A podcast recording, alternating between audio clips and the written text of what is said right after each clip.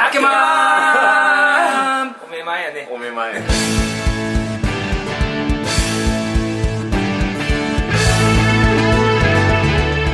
はい今週も始まりました「酒マン」このラジオは締め切り目前のアラフォー漫画家3人が謎に包まれた漫画家の日常を酒を片手に気の向くままにさらしていくゆるふわ日常おっさん漫画家系プログラムとなっております。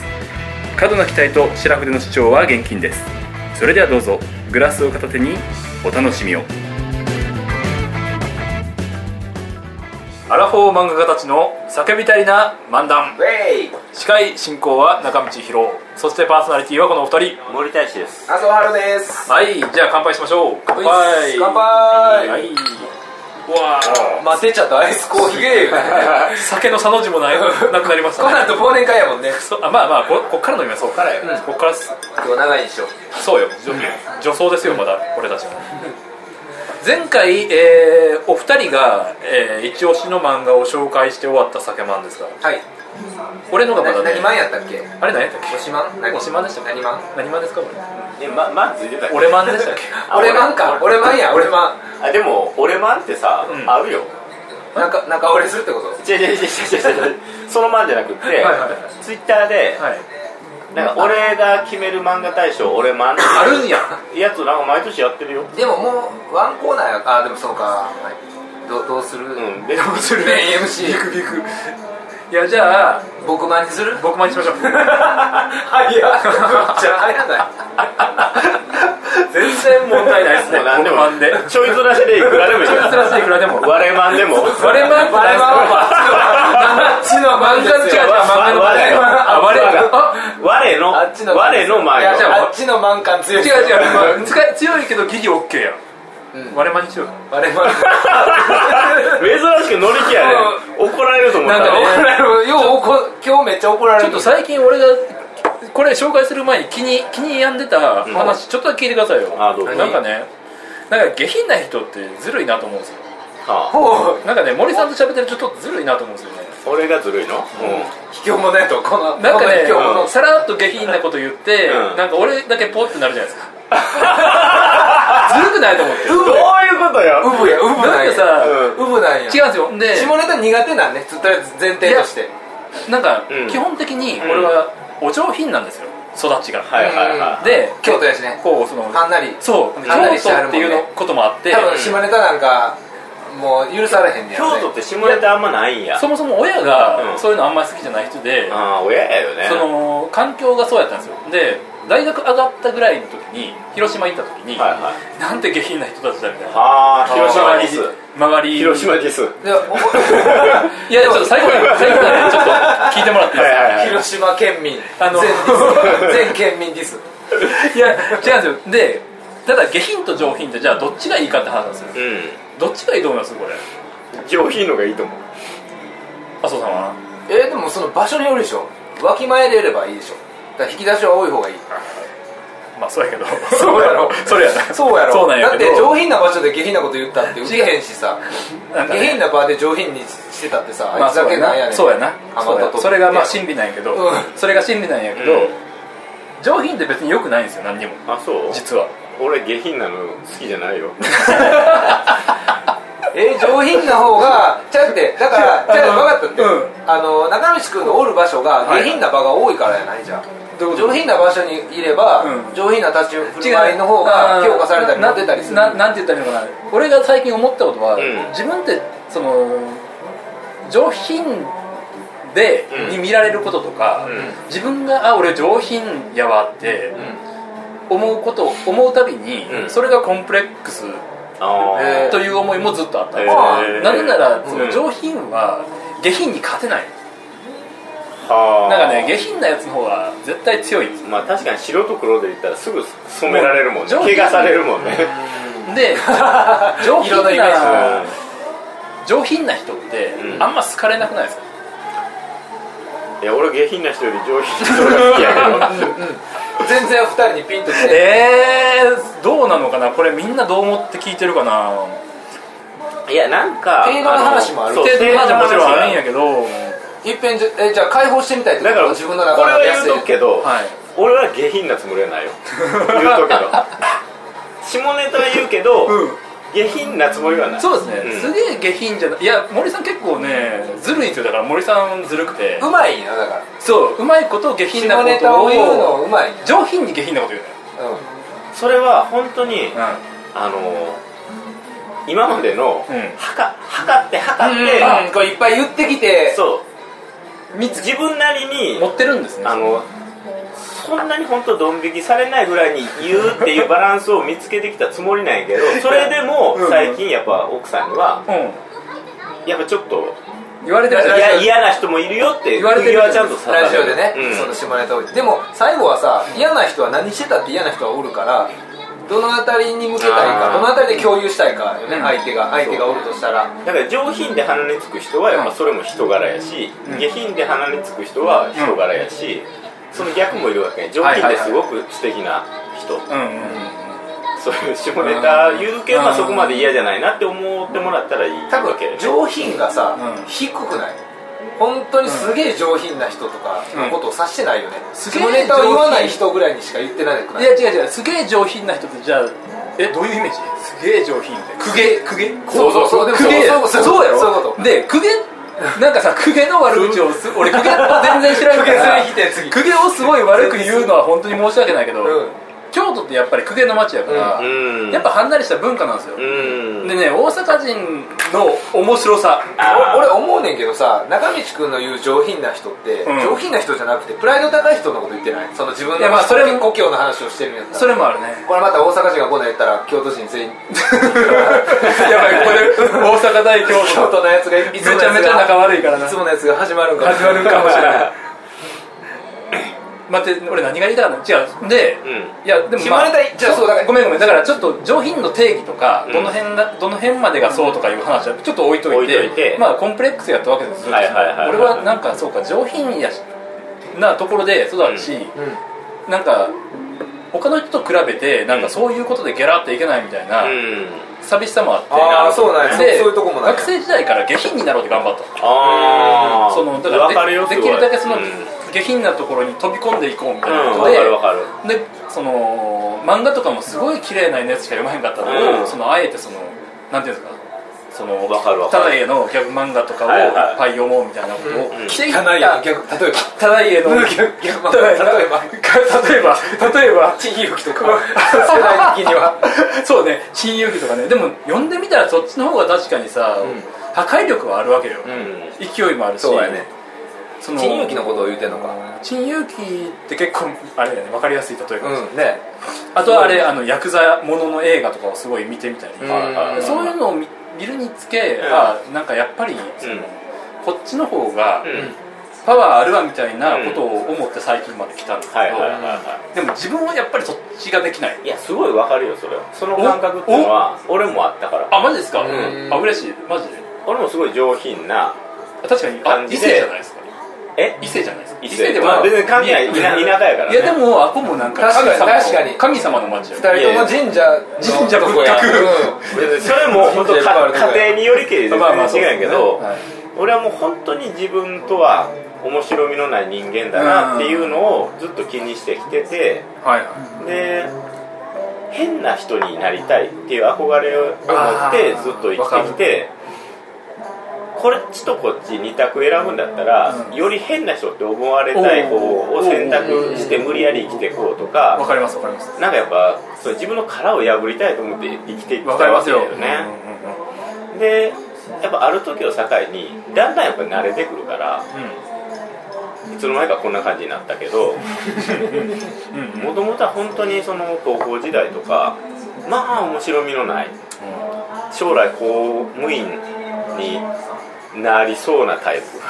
みたいな。漫画家になるとかもその面白そうな選択肢に入ってんすか？いや漫画家にはずっとなりたかったんやけどそこはうんそのそれとはまた別で単純にそううん。自分の性格の問題でまず前に出れへんし。高校生ぐらいの子ってみんなも思ってそうですけどね。やっぱうん、目なんか多かれ少なかれみんなそういう自意識抱えてうん。生きてるのかなと思うけど、生える時期でもありますもんね、うんだから今日その気持ちはすごいわかる。あーだからみんなバンドやんのよね。そうか。高校生ぐらいになったらそうかそうか。だからその下ネタに関してもうん。俺も全然言えなかったよ。本当に。だから長光君もこれから行ったらだんだん夕日が来る。そして やっぱマジですか？そっから惹かれる人生がある。今からデビューしたらただのおっさんの下ネタの素人がさ、うん。おっさんだって言い始めたらなかなかやばいでそうや同年代だからもうそのままでいいんじゃない？なんか俺も結論としては、うん。なんか下品になりたい自分はいるんやけど、うん。下品に多分なろうとしたら相当無理をしせんとあかんしそうそれでいいでまあで俺は別に下品じゃないから。これだけはもう分かってほしい。違うだから森さんぐらいに俺もなれなれたらいいなと思むっうんですよ、ちゃ真面目な話さ、うん。とりあえず今日この後忘年会やるやん、うんうん合流して。うそこで裸踊りでもやったら？ん、やらへんよそれは求めることは違う。よなんでそんなことしないの？違う。でもそれは理想ではない違う違う違う。だから下品にななれないのも分かってるんですよ。そんなねチームとしてはできないですよ。脱ぐ？一緒脱がへんよ。そうか。脱いとるわみたいこうへんの？誘い水あっても。ななんかもうあのポーってなる。横で。ただの憧れ。憧れ。このまま憧れ。いやでもねほんででも敗北感すごい感じてるよその時。うわやっぱこいつすごいわみたいな。すごいみたいな。えー、多分やけど脱いでみたら終わる気がすんのよ。えー、カラオケデビューみたいな話そう。いや。風俗デビューでもいいし。いやいやいや。誰だって言っちゃう最初。中道君一回女装とかしてるの俺見てるけど、うん。あすごいブスななあそこはいいでしょ。むしろおもろかったでしょうよ。じゃあ。でも別にそれでなんかがそうか。ね殻が破れたとかまたそれは違う話で。女装は下品なのか上品なのかみたいな話もありますけど。ねそうか。いや別に俺もねじゃあ裸芸裸芸は超える。一線超える。裸芸はね一生無理やと思う。あそ俺も裸芸とか絶対やり一たくない。生無理やわそんなあとむあと昔あじゃあさうこれ、うん。はい。人前でうん。おならをするしないあっていう。俺ねそれできないです。俺絶対無理なの。あ。で奥さん上品。にも聞かれたくない。俺もそうなんですよ。うん。じゃあ下品な俺だけかもしれない。ブリってできるやつそういるやん。あれ羨ましいよね。めっちゃ羨ましい羨ましい。なんなのお前と思ってあんないと思ってなあんな自分の臭い匂いを人に嗅がせるなんて耐えられへん俺むしろ娘呼びますからね。出たよ言って。今うわ来て来て帰ってい。やわからんでもも子供ができたらそれぐらいになれるかもしれないけど、やっぱ、えーあなた昔は嫁でしたよそれが。あほら早く早く早く早く。絶対無理。せかしますもん。なんなん？消える消えるって。絶対無理。ここにいるよって。なんなん？自己顕示欲腹立つわ。腹立つ俺はここにいるよ。ずるくない？あれは相当羨ましいよね。めっちゃ羨ましあれ自己顕示欲やと思う。いなんか俺なんなら自分のうんこした後のトイレにすぐ入ってほしくないですいやそれはそうよ。絶対嫌よ。絶対俺がさっき嫌うんこしてくるわ。もうあかんってこと俺うんこしてくるわ言うて言ったよなんかさいやえ何が？いやそれは全然いいそれは OK 全然いいそれはそれは違うそういうことじゃない。そこはけどいやトイレ上品な人そのは後ちょっと顔へなんかお手洗いに。言わない言わない。そういうことじゃなくて。まあトイレにって言うけどでもその後安藤君が出るのをうん。ドアの前で待ってられたら嫌やなっていうのはある。うん。俺があそれだったら。それえすぐ入られる？それ。うわ臭って思われるっていうのは嫌。だからそのまだこういうなんか大多数の人がうんこするとこならいいんですよ。うん自分ちとかがね嫌やね。嫌なんですよ。だからアシスタントさんとかが俺のうんこの匂いを嗅がすのが嫌なんですよね。たまにめっちゃでっかい音出る時あるやん、いい人おらんありますあります。でもトイレ入っててさ、うん。今の音足部屋まで聞こえたかなと思ってすげえた まにさもうなんかめちゃめちゃブブバブバする時ブバブバの時にさあこれならないかなと思ったらもうカーンってなってカーンありますね。カーンってなる時あるやん。そんなことならないでしょ。いやまあ今のは。ボリュームの話ですね。そうあボリュームの話キーの話。あなるほどなるほど。キーカーンってなる時あるキーそんなタイプならない。キーはまた違うでしょうわっと思ってうわちょっと汗ばむもん恥ずかしくて。上品問題か。うん、だから俺基本的には上品じゃあ上品人間なの。よじゃあ訓練でこれぐらいはいけるようになるでも下ネタに関しては、うん。これはもう根っから好きなだけ。あもう言い上たさ品言いたさが勝つだけ。上品な変態やったってことですか？そうそうそういうことや。ただから普段はもう上品ぶってるからまだ緩和されてるかもしれないけど、もう普段からもうゲヘゲヘ言っててもうバンバン下ネタ言ったら多分惹かれるやろうなともう思うけど。ねずるいと思うんですよねでもお姫様の発想やんね。お城抜け出したい。わらばも そうそうそう。見たいのじゃっていうのがうん。ねすごいあるわけよ。わらわの話してるやつそうなのよ。でもそこのバランスはもうずっと測ってきてるよ。でもいつこれがまたずれてさ急にあの人嫌だわって言われるか分かんないリスクをはらんでるかまあら、確かに俺らより逆に言ったらもっと上品で繊細な人もいるわけやからそうそうそう。いう人から見たらあいつら羨ましいってなってるかもしれない。ほんまに相手次第やと思うけどそうやな確かに。だって俺これ言っていいんかな？なんすか？やばいって話した P ちょうだいに、はい。あの昔ちょちょっと一昔前とか普通に飲み屋で、あのトイレ行くやん、うん。で笑い取ろう思って全裸で帰ってくるから。でやったらかぶせんのよみんな。飲み屋やろ？飲み屋で。普通の普通の飲み屋で。えなんで他の人見られんの？だからまあ気配は見ます。今多分これちょっと空いてるしそれってさ大丈夫やなっていう。これだどこでどこでいるからこれ地域地域地域地域。東東京で。どこで行けんのそれ。でも今やるか言ったら多分もう都市的にやらへんし周りのメンツ見ても多分これ受けへんなってやるやついいんかぶせてくれるかおらへんし聞かれる方がおでかいお客さんによっては警察呼ばれるそうそうそう。だねしくないあのーだからその辺こ全部のご時世はね。そうやな。見据えた上で言ってたけど。そうかそうか。だから結局選んでやるっしょまあ TPO でもそういうのが、あのやってみたら面白いっていうのが分かる。裸になるっていうのは。まあね。みんなやるから一体感もあるよ。俺も一自分だけ美味しいとかじゃない。そのなんつうの？バカッタみたいな感じでうんうん頼むからみんな俺を見ろじゃなく、はいはいはい。よし始まったと。じゃあ次俺行ってくるみたいなその一体感お祭りみたいなもんやね、うんお祭りやね、うん。あすごいわ。もう超羨ましい。下品な街の祭りってことやろ。羨ましいわ。でも俺気持ち的には中道くんあれは森さん銭湯とか、うん。あのどうでした？銭湯で前をもうバーって行けるようになるのに、うなんか20代後半までかかりました。でもすげえ上品だよね。いや俺もすごいか。かすごい20代の頃とか前めっちゃ隠して上品やねいや俺も俺も。もう本当にね俺も丸腰でなかなかいけない。最近ようやくあれがいけるようになったんですよ。うん、俺もさようやくこうやって銭湯で座れるようになって足を広げて。そっか。いや分かるよすごい。大阪やとあれやで。うん勃起したから見てって言って絶対無理。一緒に行って。無理。絶対俺はちょっと俺そこまでいかん下品です。俺そこまでいかん上品下品です。俺まだそこ上品やったけど。引くわ。引く。もう下品なやつ引くわ本当にじゃああとまあ一回別にあの頭洗ってたらションベンかけてきたりとか それはあの見見えへんやんごめんごめん下品だよ。頭ゴシゴシしたら見えへんから。それアホさなやつやおしっこかけらたれいやそれやっぱみんな後ろ背中ケアしながら頭洗ってたら。やられたくないからさ。そんなこと絶対やられたくないから別に一人もやらない。これ今さ大阪の人聞いてて大阪人を誤解するなって思ってる人もたくさん来てそうやね。でも半分ぐらいおるよ多分。その人はその半分と合わずに生きてきただけ。そうかそうか。半分か。半分女がさすがやな。半分おらんから嫌だなもうちょい少ないかな。さすが大阪や。ベクトルはみんなそっち向いてるよ。その程度のそうやな。でやってるからそうなんだそうかもしれんけどだからね向きはみんな一緒なはず。大阪人と喋ると縦変換すごいのよ。でもそういう憧れっていうのはさ多かれ少なかれもうありますかね。みんなあると思う。でももう茶会に連れて行きたいうん。でもあれやで大大阪阪の大阪の奴らを茶会で恥かか大阪人が困るのは大阪一歩出たら、うん。大阪だけ俺もう日本で唯一のスラムや思ってんすよ。あこれ別の国なんですよ、うスラムじゃない。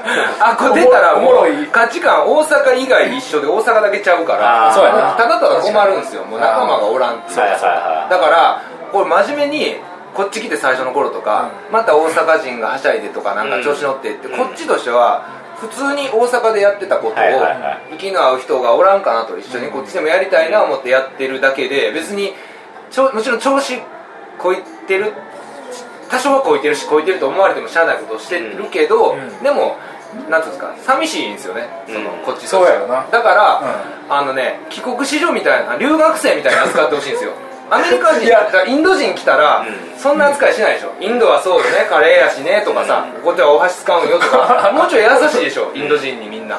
大阪人もそんなふうに扱ってほしい。なるほど。全然違う価値観の国の人がうん。ポンと来たよと。ちょっと分かるよ。分かってくれる？ちょっと分かる。そう。ちょっと分かる。だから俺大阪人といる時だけ頑張って突っ込もうとするもん。うーん。だからインド人来た感じでしょ。そうよ。そう。なんかそれそれちょっと浸透してほしいなっていう、う大阪人も寂しいのよ。そのすごいか異国に来たよっていう。大阪人を滑らせたらあかんと思うよ。多分ねなんか他の県が他の県に移動しても、うん。それはもちろん風土とかね文化の差は多少あれど、そんな大きな差はない気がするの。うんうん。大阪人がどこどっか行った時のなんかズレがすごすごくてそうやな。不便。うん。一人でいるとなんかすごいかわいそうになってくる。これまで暴れ暴れまれた暴れまれたそのそ逆が合わすってのは難しいからね、い気を使うぐらいしかできないってことがまあ結局外国人と一緒でそうなんですよ。うインド語を喋れるわけんわけではないしね。一緒に手づかみでカレー食うか食わへんし。もうこうごめんばっかりだし。まあまあでも打ち上げてそうなんですよね。打ち上げてよかったな。だからちょっと優しく日本の文化教えてくれたら嬉しい大阪人は大阪人で大変だよね わかりました。っていうのを踏まえた。踏まえて長いな。長 い前置きでちょっと待ってくださ長なったね。い20分ぐらいしか長いよ。さすが。じゃあもう何も始まらへん。始まらへんなよ。しじゃあちょっと待ってください。我マンのコーナー。はい。はい。我我が。我が一押し漫画のコーナーですねで俺だけ残ってたんでタイトルからじゃあ発表させていただきます。はいお願いします。俺の、えー推し漫画は？そこ我じゃないんや。我の我の推し漫画はブラックジャック創作秘話です。ほうブラックジャック創作秘話。創作秘話です。なんかササブタイトルが？手手塚治虫の仕事場から、はい。これね多分漫画関係者はほとんど俺は読んでると踏ん,、踏んでる踏んでて。実は俺名前だけ知ってうん、読んだことないよね。結構有名で流行ってたし森さんももちろん持っている知ってます。いつ頃のやつなんですか？一巻がね2年ぐらい前。結構あ結構前。結構前よね。23年って書いてある。あもう5年ぐらい前。前なんか。えー、これ結構上巻何？いやこれね2巻までしか持ってきてないけど今最近5巻出て。あ続いてるそうそう。えそんな5年前からやってんのにてかねそう俺だってこれ出会ったんが多分今年の頭ぐらい。あそうなの？今年って去年か。そう2016なんや年になってからこれ読んだんですよ。えでねまあ内容を説明すると、はい。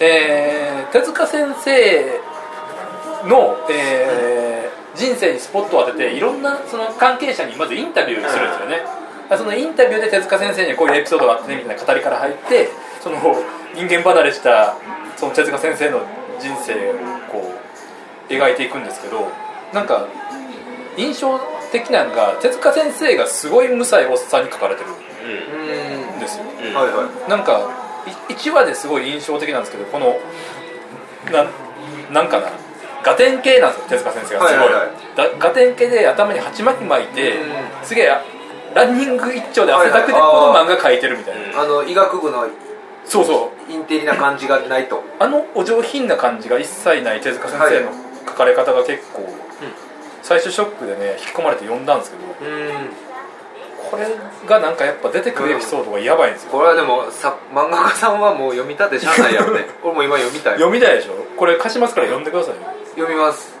いやもう買うわその借り借りるの。もでまあインタビュー聞く人もまあもう名だたる人なんですよ、ん。このえどどういうあのなんつうのスタイルでうん。流れてんの？お話は。お？この誰目線とか関係者からインタビューを聞い聞いて、てそれを再現ドラマのようにうんうん。あーやって、うん。で最後にまたなんか関係者締めるみたいなそう感じかね。ですがパターンが多いですね。一話ごとに。で次々リレー方式にいろんな人の話を聞いていく感じやったかな、うん。なんかじゃあもうちょっとドキュメントみたいな感じにそうねなってんですねもう NHK でやりそうな感はいはいはいはい。まさになんかえそうですね。ーちょっといいちょっといいですか？いいっすよいいっすよこれな何から説明していいのかな？なんえこれかじゃあ書いてる人は全く 縁もゆかりもない人なの？かな？この方はじ吉本浩二吉本浩二先生。俺はこの漫画で初めて知ったけど俺もベテランっぽいっすね。結構いろんなやつ書いてるよね、うん。この一発目その1話の一発目がさチーフのアシさんやったっけ？はいはいはい。あでもこの方ではないですよ。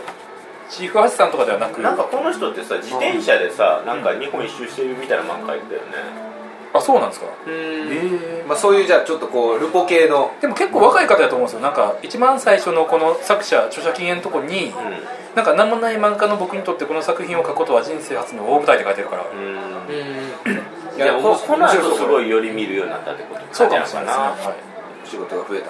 仕事が増えた。本当この内容とこのちょっとね、うん。厚めの泥臭系の映画すごい合ってる合ってるっていうかこの作者の吉本先生にもなんか危機迫るものを感じるんですよね、うん。この手塚治虫を書くにあたってめちゃめちゃ気合い入れてるなっていう、はいはいはい。あとこのなんか秋田書店の編集サイドの話も多いんですけど、うん。このなんかね秋田書店のね編集さんたちが俺から見たらこの羨ましい人作品と あーはいはいかはその下品だけどすごく熱くてつながった。すごく熱くて強い。すげえつながった。なんかさこういう人たちの生き方見てるともうなんか自分の人生なんてつまんないんだみたいな。凪の海やなみたいな。いやどうしたどうした？いやすごいわかるよわかりますその感じわかります俺も本当そう。そもそもあの、うん。酒飲みはい。とはもう一線を画してるから自分が、うん。はは。やっぱその酒飲みの豪快さ酔いつぶれて記憶をなくす。そういうことは俺は今まで人生一回もないけど、うん。一回もないんす一か回もない。い酔いつぶれてじ記憶をなくしたことなんか一回もない。マジっすか？眠くなって寝たことしかない。お上品。お上品。お上品。眠い。でそのお酒も全然強くないしそもそも俺はうん。お酒を美味しいと思ったことがないからわなんかなんか飲んでるだけで。あはははでももうお酒が美味しいわけや。んはい。うん。酒まんでそんなん言うたら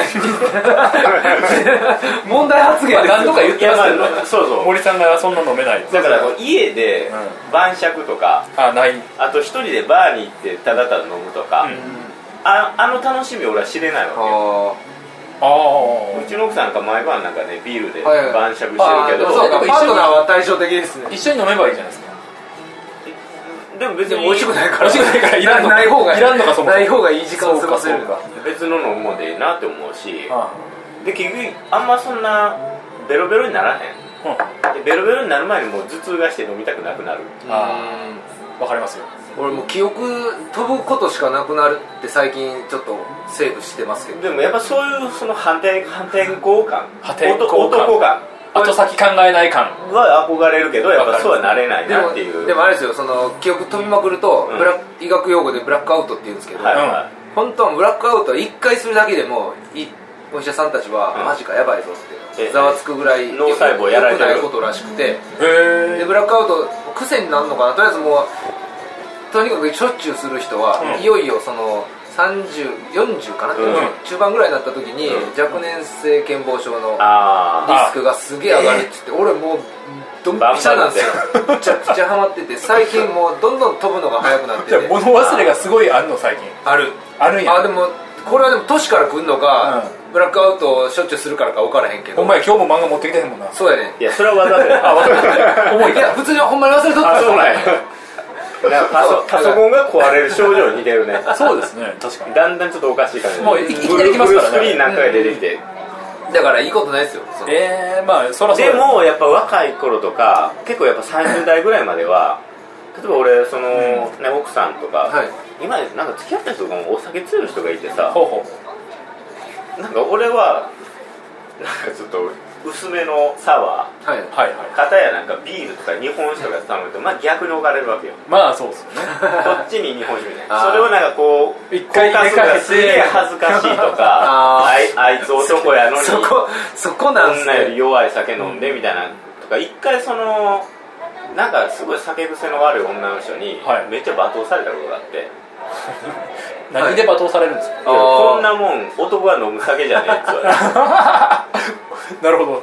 でその時やっぱすごいもう悔しいやら なんか恥ずかしいやらみたいな感じになってんけどよくよく考えたらいや俺こそこんな酒癖悪い女好きじゃねえかなって心の中で思ってた抵抗するのがやっとでやっぱその表向きはなんかすごい男として負けたみたいな。そうですね。なんかやっぱでもその豪快とか下品な方が、ん。なんでしょう。華や華やかというかなんかステータスに感じるんですいややっぱマッチョ感に憧れがあるわけ。てかねやっぱ強さ男の。いややっぱ自分にないってのは大きいけど、うん。あとだからそれが良しとされてた時代とかもその時代背景まあ時代は結構そっちが強かったもん。今なんか絶対儲けないですよ逆に。あーでもやっぱりそのうん。麻生君とかも、うん。いざそのね世が核の炎に包まれた後に生き残りそうな強さみたいなのを感じるわけよあらすぐ死ぬなみたいな。そうですね。やっぱそこにやっぱその、本質的な憧れはある生き物として。けどもう多分酒に逃げてそれはそれでその後使い物にならないかもしれない。ですよ生地飲めたら現実逃避で常にブラックアウトしてても。核のそうですね。核の炎の後は俺はよく分からへんけど。かつての世界の話ばっかり。まあまあわかるよ。そうやっぱ豪豪胆さみたいな豪胆さ憧れますよあるよね。うん。豪胆欲しいでもどこかの人生のどこかで もう自分にはもう無理だと思って、うん。やっぱ自分を受け入れようとはしだした、俺最近ようやくそのモードになり始めましたよ。うん。まあ結局そうあるもんでなんとかするしかねえなってなってくるから。あじゃあそういうことでこれもあんまり刺されなかったみたいな話ですか？誰が？森さんなんかこれ？え俺すごい面白かったよ。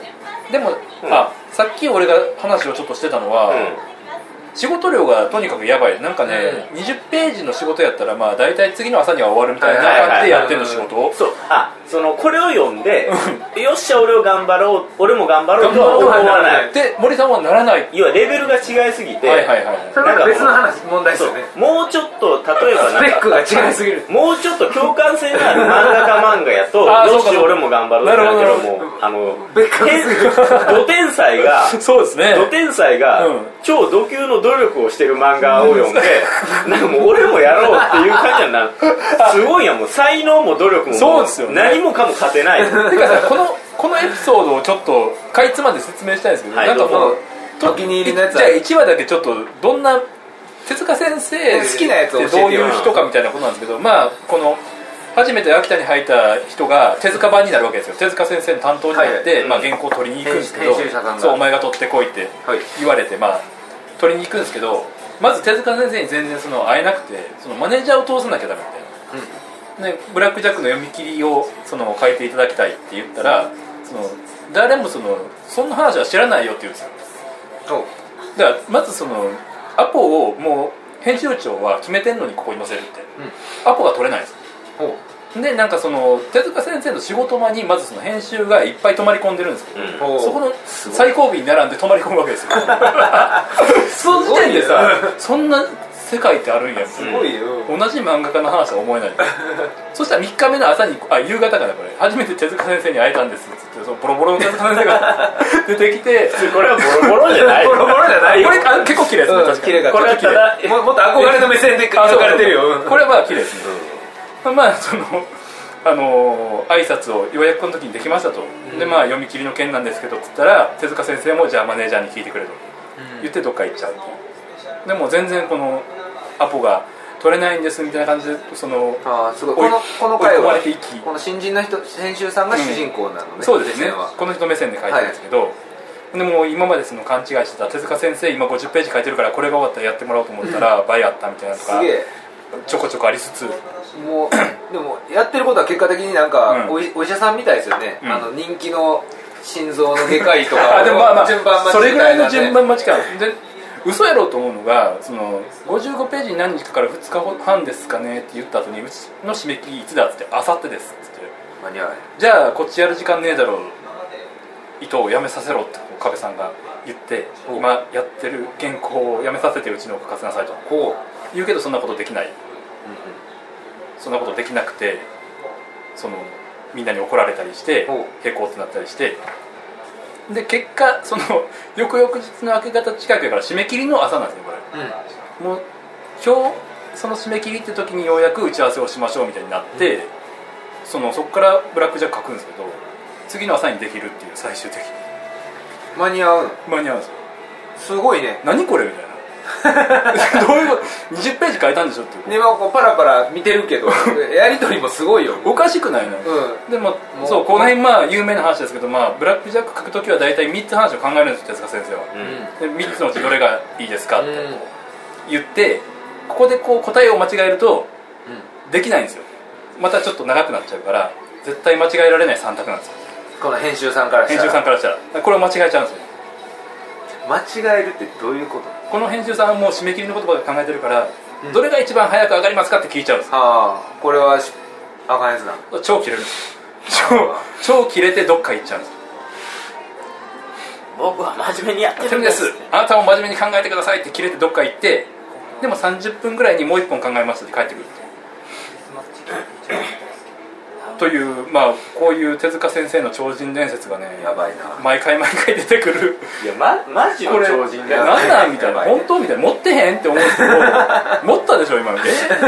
本当は締め切りもうちょっとあるでしょみたいなこと思うんですけど。でもさあの NHK でさ、うん。手塚治虫のドキュメントみたいなのあるやん。あの過去の映像で。はいはあれ見たらマジやもんいいやマジですねうん。なんかあの同時並行で原稿やるやん。やりますね。映像残ってんすか？残って映像残ってでなんか一人のその定点カメラでさ、はい。あのいると気があそん散るから残ってるんですか？でもうずっとこの机の前でなんか、はたまに逆立ちとかしながらね。あそうなんですか？そう。それは見たことないです。もう寝るの1日の横になって30分とからしいですよね。その辺。でペン入れもさいろんな原稿同時並行でなんかバンバン入れてくるのよはいこれを1本やって終わるとかじゃなうん、くて、うん、じゃないですね。ず次から次へほんでいろいろ回してとかでだから1日で、うん。そうよね。なんか30ページとかね。なんかそんなんなんか上げてくんだよね。これなんかあのマネージャーさんかなが出したうん。手塚さんのことを書いた本があって、最近、うん去年ぐらいに出たやつ、うん。一昨年かな。それそれの中ではなんかとにかくねえへんから、なんかペン落とが聞こえて、うん。しばらくだったらまたカリカリ止まった思ったらペン落とす音あってまたカリカリやってるからちょっと布団寝てたらどうですか？言うて、そっから布団にああそうやねって布団行ったけど寝室でカリカリ。カリカリまだ書いてるみたいな。話聞いたりとかあとはでも講演会とかも結構やってたらしくて、絶対仕事断らへんらしいですよね。どんだけ原稿をしてても。らしいね。どっか飛び回って講演してて、いや。ででそんな中自分もやっぱこう、興味とか好奇心あるから、ん。ガラパゴス島に行きたいって、手塚さんはうん。言ってたらしくて、はいはい。この生物見たいって。イースター島どっちやったかな？ガラパゴスやったっけど、まあだけど、でそこにやっと予約じゃあスケジュールを押してあ調整して、うん。期間作って行ったけど結局でも原稿は押してるから飛行機の中もずっとはいはいはい。原稿書いて、うん。着いたホテルでもあれチリかな？どこやろ？なんか南米のどっかやで、うん。原稿書いて結局そのホテルででも押してるからってうん作業をずっとしてるんや。そこでずっと缶詰なんで その時は行けんと、もう南米まで来たのに原稿だけ書いてもうなんなんまた帰って原稿だけ戻ってって。でもでも行きたいのはマジない行きたいよね。行きたい。でも仕事あるから仕事やる。だから行けなかった。じゃあ帰りも原稿しながら帰ろうってなって。ぶっ壊れてますよね、うんで次リベンジして次は行ってはった。アクセル踏みすぎてもうガバガバよね多分。多分多分もうマジで回遊機よね。もうブレーキとかないんやろうねだだからこれを見て、うん。よっしゃ俺も頑張ろうってなる。あいやいや。感覚あ本当にでもないよ。俺は逆にもうこれ見ていやでも神様こんなやってたんそれぐらいやと思って。見たらもうちょっとはできるってなる、うん、今俺がヒーヒー言ってることって本当に何でもないと思って頑張れるんですよ。ここになろうとは思ってない、ももちろんもちろん。こんなにはもう無理やけど。もうちょっとぐらい努力しなきゃなっていうことね、もうちょっと上は大したことないようん、っていう。てか一日なんかさその6時間しか寝れへんなとかでへこたれたらあかんない 俺6時この間しか業界じゃなくてても探せるよ。多 あ分それぐらい例えばあそうですか。それこそシングルマザーのお母さんとかで頑張ってる人だっているやろうし。俺でも睡眠減ると本当にね辛いんですよ。普通やから。うつ病の患者の人がさうつ分かってもらえへんのと一緒俺睡眠減ると本当辛いの そっか。本当辛くて。そっか、うんだからショートスリーパーも憧れるんですよ。ああ憧れるね。確かにあれどうなってんね。やろねうん遺伝なのかなんか食生活とかで環境でできん。のかでもやっぱショートスリーパーはすぐ死にますよね。あ手塚先生だって去年60ですからそうね。でもさすぐ死ぬって言うけど起きてる時間一緒でしょその半日以上寝てちょっと待ってちょっと待って。ああそうかそうか。下手したら起きてる時間は長い長いかもしれないね、うん。60年の間あそう考えると、90まで来たね、都市の若いうちにもうバリバリ詰め込んで俺,、うん。俺その生きれたっていう。その発想で太く短くか。20代はずっと徹夜しまくってただってこれで短命でもいいやと。その70になってやることない何もできへん体でだらだらしてるもうあと10年生きてもしゃあないと。うん。全部詰めたら全部前倒ししたら何歳で死ぬんやろっていう計算までしてたぐらいもそれ言ったら俺も若い頃はやっぱ20代とか3時間ぐらい寝たらええ子やったよね、しあ週刊連載中ですか？あまあ、週刊連載中はちょっとそうですね。さすがにもう寝たいけど寝れへんことが多かったあから。30代半ばぐらいまでは1日3時間でやってきたけど。マジですか？うん。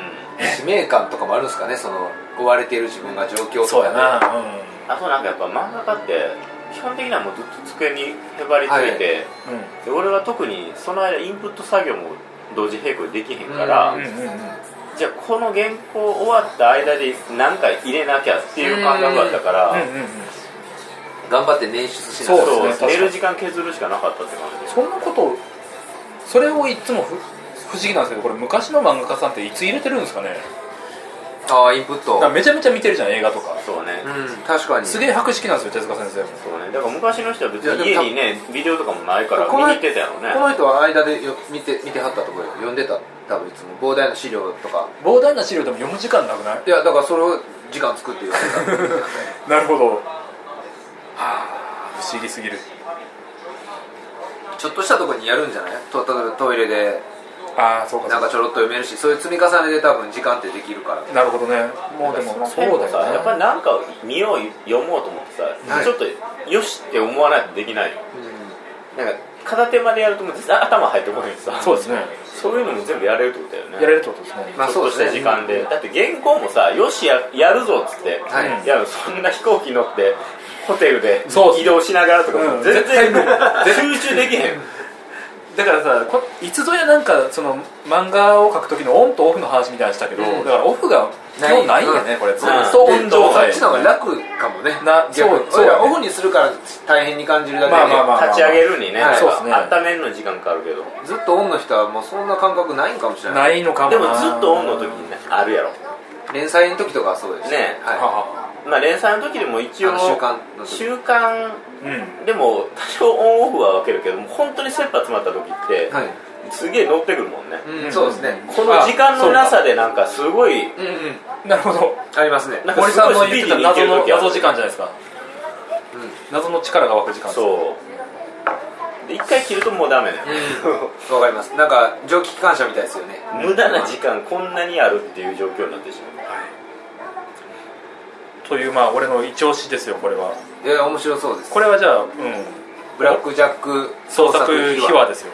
お持ち帰りください。もしこれ作家さんとか読んでない人がいたら本当におすすめなんで一読をおすすめします。でもこれもう俺、うん。森さん側かももう無理や無理やんなる。あでもじゃあファンタジーとして読めばいいあオッケーこう。いこんなこういう化け物がそしたらいるかよ面白いねってゲラーっつって。こんなんいたら神だわっつって読めばいいんじゃないオッケーそうするわ。じゃないと多分これ無理でしょみたいな。受け入れられんかもしれない、うん。というね、えー話をしてこれで全員のが出揃いましたね、う結構時間いったね多分、うん。ちょうどいすげえいいった。時間やな。あの森さんの話はもう俺の話もあれやしああの質問も次に回しますかじゃあもう。そうですね。じゃあいつものアンケートをじゃあ1個アンケートはあそっちの方ね。うです。終わりにしましょう今年もタイムキープできず。あれでも前回ちょっとできてましたよね。これいいの？あそうやったっけ？なんか30分ぐらいででもまあいいよね。もうひ広がったらもう話したらいいもんね。ね。どうですか？これこれ大丈夫ですかね？俺はえー森ジャッジで。森ジャッジでお願いします。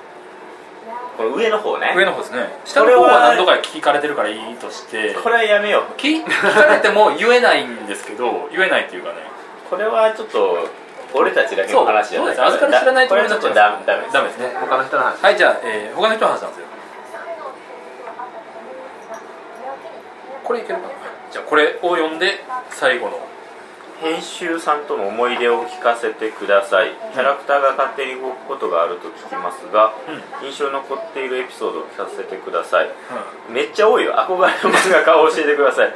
アシスタントをされていた方はアシスタント先でのエピソードを教えてください。はい。これ1個しかまず1個やよね。まず一個編集さんとの思い出編集さんの上ですかね。先週さんとの思い出ってでもいつぞやなんか言った気もするけど。うん俺も結構これもしかして呼んでる？呼んではないと思うペンネームさんペンネームは？広川さん。広あでも本名やこれ。ボンバー。言っても言うてもうたまあいいかまあ大丈夫。です名字だけやしな。うん。広川ボンバーさん。広川ボボンバーさん。ボンバーさんえじゃあ編集さんとの思い出っていつぞや言ったんでキャラが勝手に動くことがあると言いますが印象に残っているエピソードを聞かせてください。これ2人どうですか？うーん。印象に残ってるエピソードこの時この時勝手に動いてさ展開が変わっちゃったんだよねみたいなことですよね。ああそうか本岡弁来がここでは最新の予定がホームランになっちゃったんだよみたいな。なるほどなるほど。ことかな。うんでもそうそうかもね。でも最近の漫画って結構昔より予定調和で作りますよね、かもしんないね。だからあんまりそこまで予定を変えてまで。俺もないんですよ実は、ね俺入れ中やってた時とかは結構もうキャラうん。頼みのはい。方してたからもう勝手に動いてくれって感じですか、うん感じやったけど頼むから。でも勝手に動いてくれっていうのも、うん。これも一つのなんやろ都市伝説という感じもするよね、お確かに。と言いますと？この年になってどういう状況なんかなって不思議に思いますよね。キャまあ、多ラが勝手に分ね動くそのいろんなはい。歴代の、特にそういう大御所漫画さんとかも使ってきた表現やと思うけど、はいもう忙しすぎてちょっとこっちもトリップ してて、はいうんはいはい。でもやっぱり動かしてはいると思うのよ頭で、うんうん。もうこういうキャラっていうのは決めてあるから、うんこのキャラとこのキャラが絡んだら自然にこういう流れにはなるっていうのがもう馴染みすぎててあー。行くけどなんかいわゆるもう自分がぼーっとしてても勝手にキャラが話作ってくれるというほどではないやん。そう。いうことじゃないですよね。結局のところこのストーリー脚本があってその通りにキャラを動かすっていうわけではなくってもうキャラクターがしっかりしてんだよね。